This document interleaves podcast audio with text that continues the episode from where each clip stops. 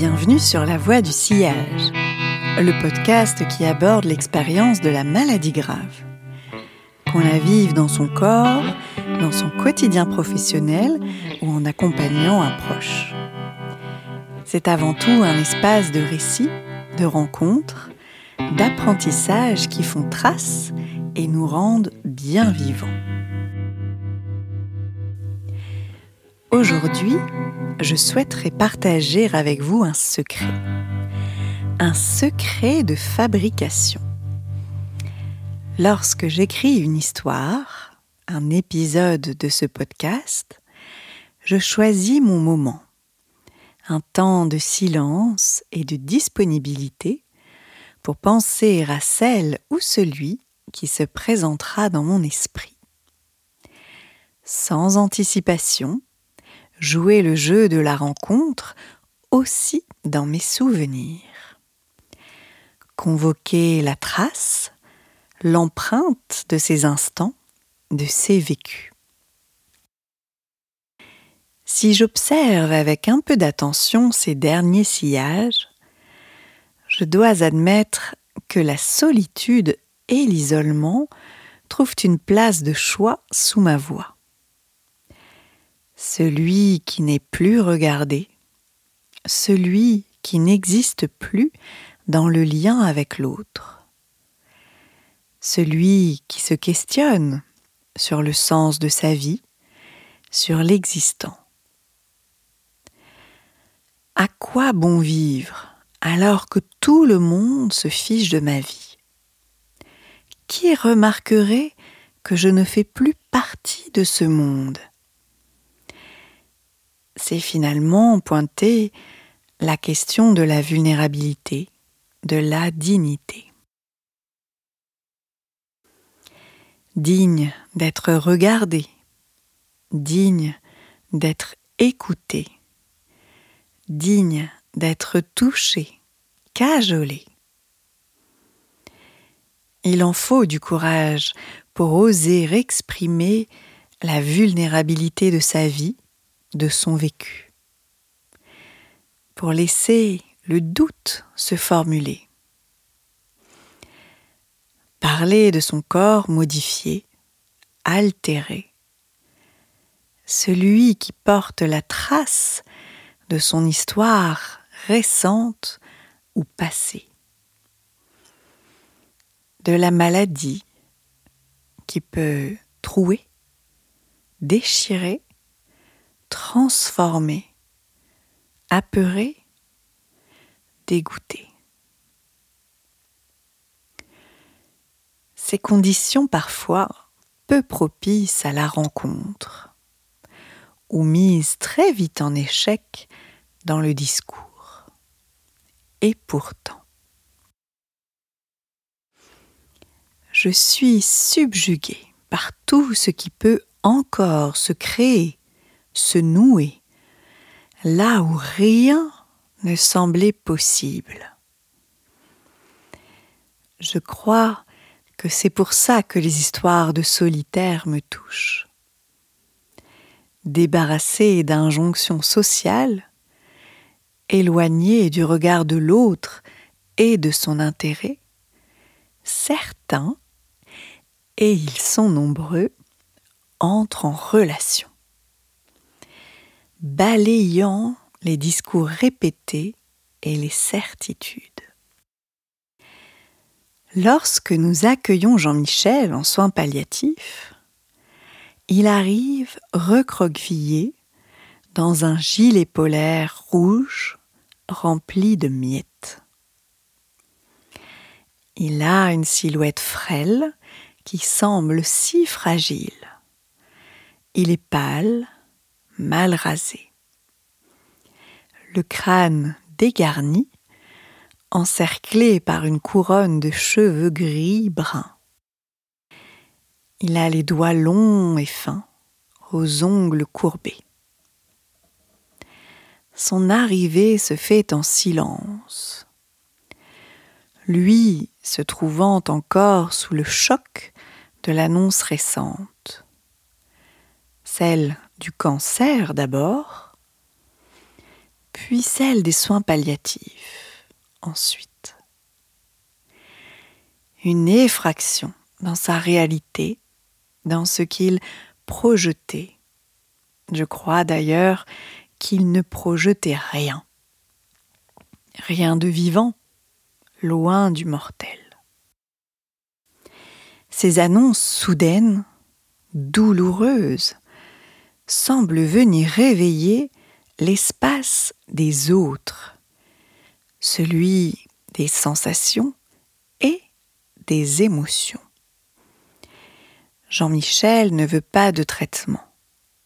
Il souhaite mourir, vite, pour ne pas affronter la vague d'angoisse qu'il voit surgir à l'horizon. Tout ce qui pourrait faire vaciller de son vivant se tend arrêté. Il souhaite que les volets soient fermés et le reste.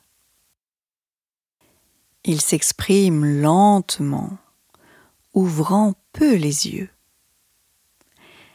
Parfois, son front le démange et son doigt semble circuler dans un dédale infini pour enfin parvenir à se gratter. Il me fait penser à ces tortues qui mâchent longuement et lentement.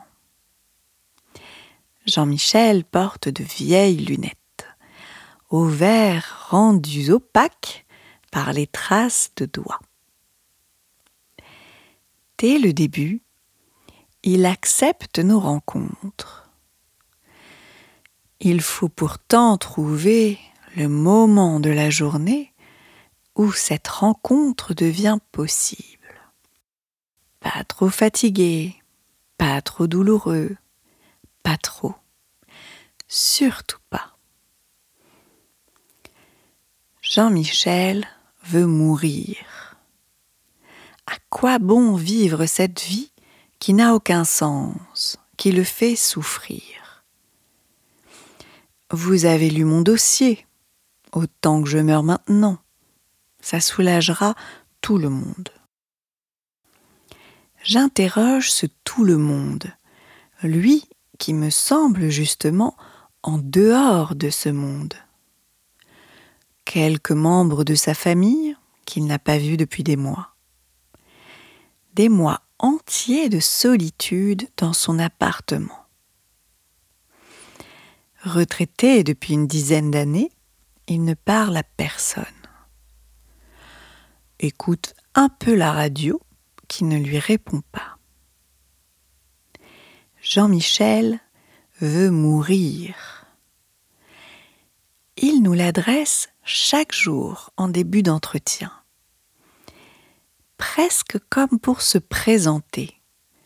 C'est moi l'homme qui veut mourir. Je suis émerveillée par le travail des soignants qui tentent tous les jours de le soigner, de le faire exister. Dans leur regard d'abord, celui qui transmet l'intérêt, la valeur à mes yeux de votre vie, de ce que nous partageons. Cet interdit de donner la mort qui forge les bords d'impossible. Ce cadre soutenant qui peut entendre la détresse, la tristesse et parfois l'angoisse. Cet espace délimité qui nous engage à explorer, à créer, à partager. Peu importe la direction que sa vie prend, nous lui garantissons d'être là, de revenir, de rester, encore et encore il en faut de l'énergie et du désir pour tenter de se rencontrer à cet endroit. Jean-Michel veut toujours mourir, mais moins souvent. il est fier de me dire que son aide-soignante l'a fait beau. Une grande blonde aux yeux vifs et clairs, qui le bouscule un peu, qui le déroute souvent, et avec qui il semble créer une véritable relation sociale. Celle qui nous fait exister à travers la personne qui nous regarde. Jean-Michel ne l'épargne pas. Mettant en échec certaines propositions, sollicitant sa présence pour de futiles demandes en apparence. Maria trouve qu'il exagère. Je suis touchée par ce qu'ils créent ensemble, par cette inconditionnelle qu'il vient tester chez elle. Sera-t-elle encore là, même quand je serai insupportable, colérique, non aimable? Cette posture maternante qui le rend tout beau pour le présenter au monde des vivants. Je pense aussi à cette bénévole qui chaque semaine verbalise le souhait de l'emmener en salle des familles. Juste pour le sortir un peu, juste pour qu'il voie autre chose. Au début, c'est impensable, lui qui ne sort même pas du lit. Mais son désir à elle reste intact et renouvelé chaque semaine. Sans blouse, elle lui offre toute la dimension citoyenne qu'il a perdue, lâchée ou abandonnée. Je reviens vous voir la semaine prochaine, Jean-Michel. Peut-elle me trouver? Pourquoi souhaiter partager un temps avec moi? Jean-Michel laisse l'humour s'inviter dans nos échanges. Je perçois même un plaisir certain face à son auditoire. Le volet se lève de plus en plus. Il fait même jour dans nos derniers entretiens. Avec lui, c'est la création d'un tableau grain de sable après grain de sable, jusqu'à soutenir nos pieds et ouvrir un tracé. On commence à envisager un projet en EHPAD. Il se projette dans un partage social avec d'autres personnes comme moi, me dit-il. Jean-Michel veut mourir, mais peut-être un peu plus tard finalement. Il meurt dans notre service, un vendredi. Lorsque je vais le saluer ce matin-là, il ne parle plus, il regarde le plafond. Je vérifie même qu'il respire tellement tout est paisible. Je crois même qu'il esquisse un sourire, vraiment léger sur ma vieille tortue. Il meurt sans bruit, mais entouré de monde. Merci pour votre écoute et à bientôt sur la voie du sillage.